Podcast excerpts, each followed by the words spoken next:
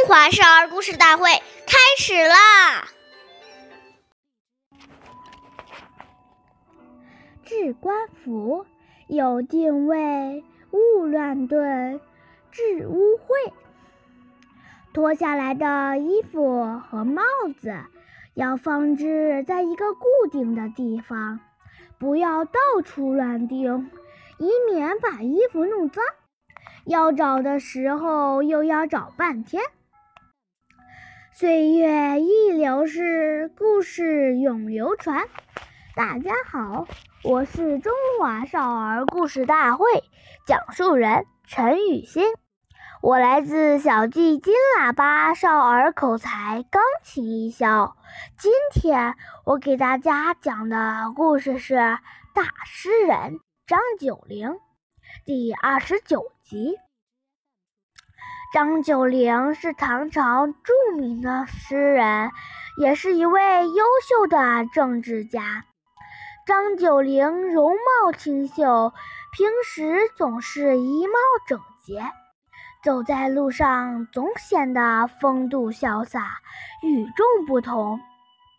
朝廷重要的朝会时，在众人中间，他也是很显眼的。连皇帝对他的举止都赞赏不已。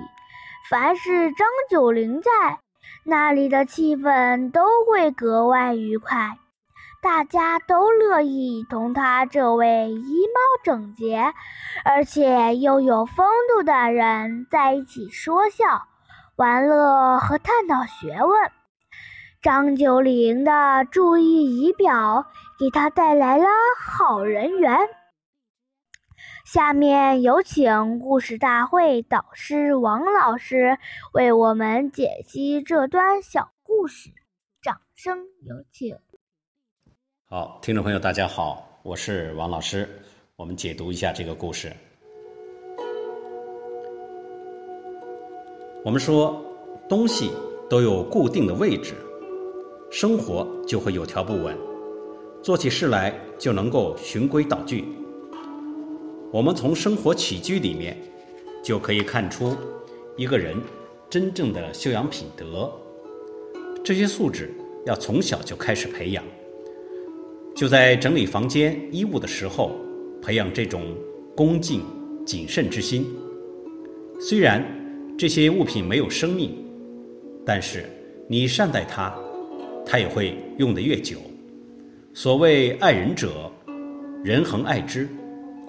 爱物者，物恒爱之，所以，我们希望这一生能成功。现在就要把这些根基打好，大处着眼，小处着手，养成良好的生活习惯，是成功的一半。好，感谢您的收听，我们下期节目再会。我是王老师。想参与讲故事的同学，请关注我们的微信号“微库全拼”。八六六九幺二五九。